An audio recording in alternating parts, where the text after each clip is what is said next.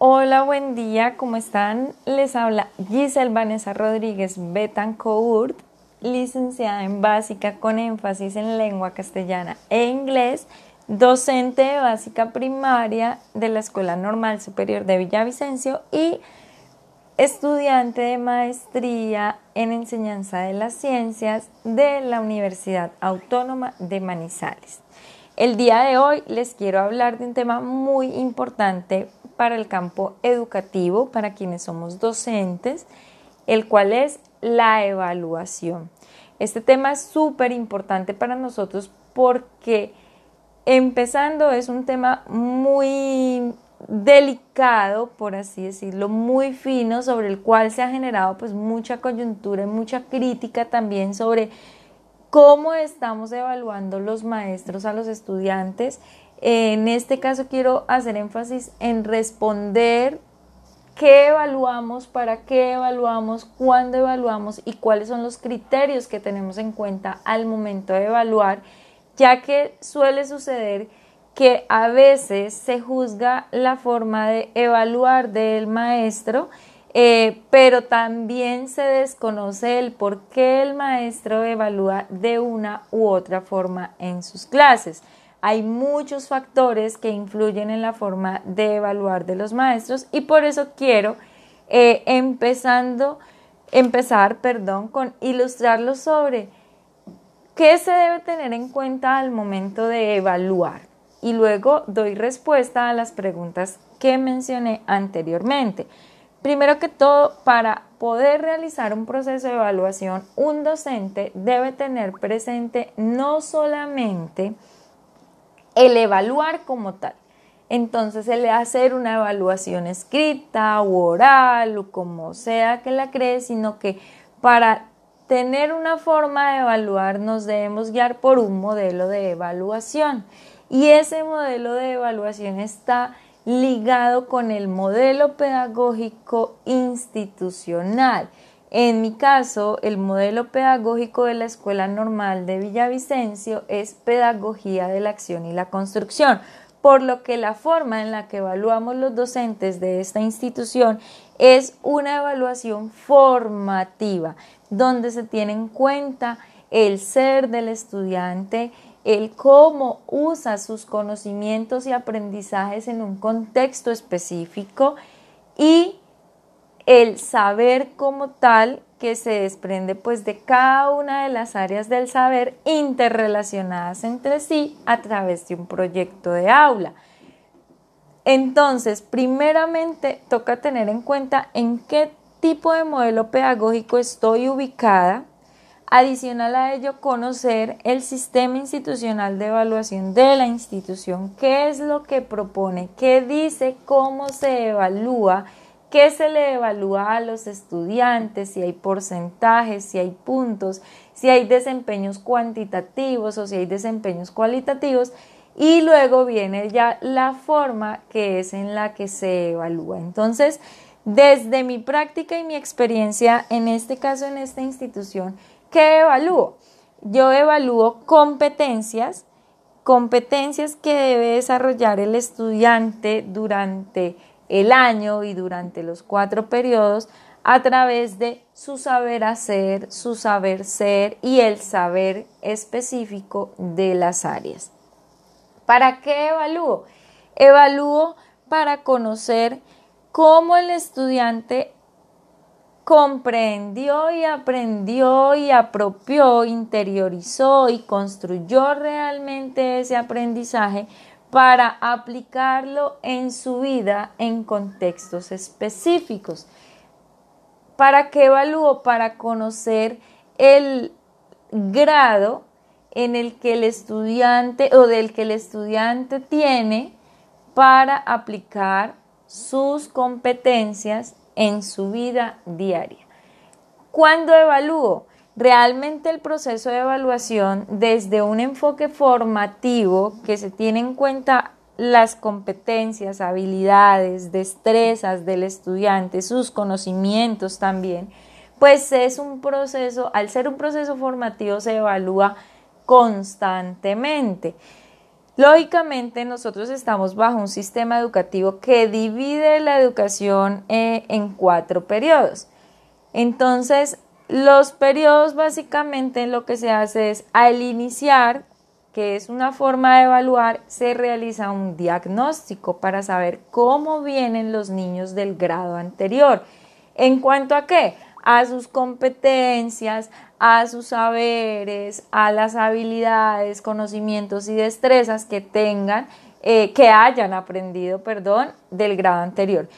Cuando tenemos ese diagnóstico, entonces pasamos a, a elaborar un plan de mejoramiento para aquellos niños que durante el grado anterior no alcanzaron sus competencias y necesitan realizar un proceso de retroalimentación y como ubicarse nuevamente en la parte escolar, eh, reforzar, aunque es una palabra pues un poco tradicional, eh, o realimentar los procesos vistos el año anterior para que pueda iniciar muy bien el año que está iniciando. Y del mismo modo, mirar los ritmos de aprendizaje de cada estudiante y cuál es la forma en la que más se le facilita aprender, pues ya que como manejamos un modelo pedagógico de construcción, de pedagogía de la acción y la construcción, pues también tenemos presente eh, en lo que más se puede el, ritmo de aprendizaje de los estudiantes a pesar de que es educación en masa. Luego de ello, durante todo el primer periodo se está evaluando porque estamos mirando cómo va evolucionando el niño en cada una de sus competencias y saberes. Eh, luego viene el segundo periodo, el tercer periodo y al finalizar se hace eh, una, una evaluación de cómo el estudiante llegó, se contrasta el diagnóstico con lo que logró finalizando el año. Pero no quiere decir que nosotros tengamos momentos específicos de evaluación, que digamos que la prueba escrita al final de periodo, no, es constante porque todo lo que se hace en la escuela es eso, un proceso y al ser un proceso pues todo el tiempo está en constante evaluación para retroalimentar, para si es necesario generar un plan de mejoramiento, se genera el plan de mejoramiento en el momento que es, eh, y aquí viene entonces la última pregunta, la respuesta a la última pregunta que es ¿cuáles son los criterios tenidos en cuenta? Bueno, entonces los criterios que nosotros tenemos en cuenta, o en mi caso, los criterios que yo como docente tengo en cuenta para evaluar, bueno, son de primera mano los, eh,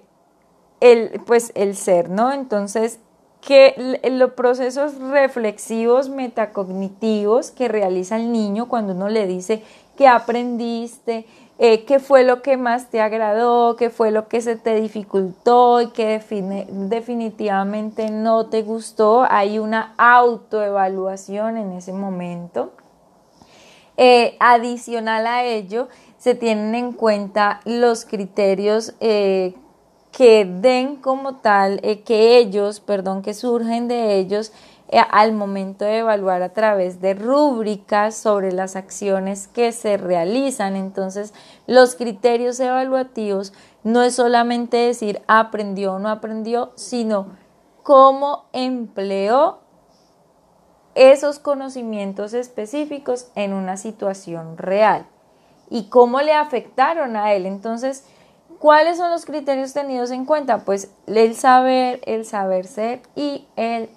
saber, saber como tal. Eh, los procesos de autonomía, eh, de dedicación, de responsabilidad, sus aprendizajes en general y la forma en la que se desenvuelve en el aula, en las participaciones, el trabajo en equipo, la reflexión que realiza sobre sus aprendizajes siempre eh, van de la mano, siempre es un conjunto. Hay un momento incluso en el que se hace una autoevaluación, que ya lo mencioné, se hace una coevaluación, que es donde el compañero evalúa a su par, se evalúan entre pares, se dicen entre ellos, mira, eh, yo considero que tú fuiste así y así, bueno, dan, dan, ellos mismos tienen los criterios de evaluación bajo una rúbrica de coevaluación en la que leen, miran cómo es su compañero y van, argumentan el por qué, el qué piensa de su compañero frente a, todo su proceso académico. Y está pues la heteroevaluación que es como tal eh, la que realiza el docente, en este caso yo, y es donde básicamente confluye todo lo demás. Eh, espero eh, que hayan comprendido un poco más de lo que es la evaluación, eh, de por qué su importancia. Antes de cerrar este podcast, sí quiero invitar a la reflexión a los diferentes maestros sobre cómo están evaluando, si realmente están evaluando bajo esto que conocen su modelo pedagógico, su sistema de evaluación, o si aún estamos en la edad de piedra o en, en, la pedagogía tradicional evaluando, haciendo evaluaciones escritas y evaluaciones orales, donde se evalúa únicamente la memoria, eh, de la memorización de contenidos o los objetivos que llamaban en algún momento, sino que y no tienen en cuenta ese, ese, ese saber hacer que es tan importante en la vida de un estudiante. Entonces esa es la reflexión amigos, espero que les sirva de ayuda este, este pequeño momento de charla, de contarles y que tengan muy feliz día.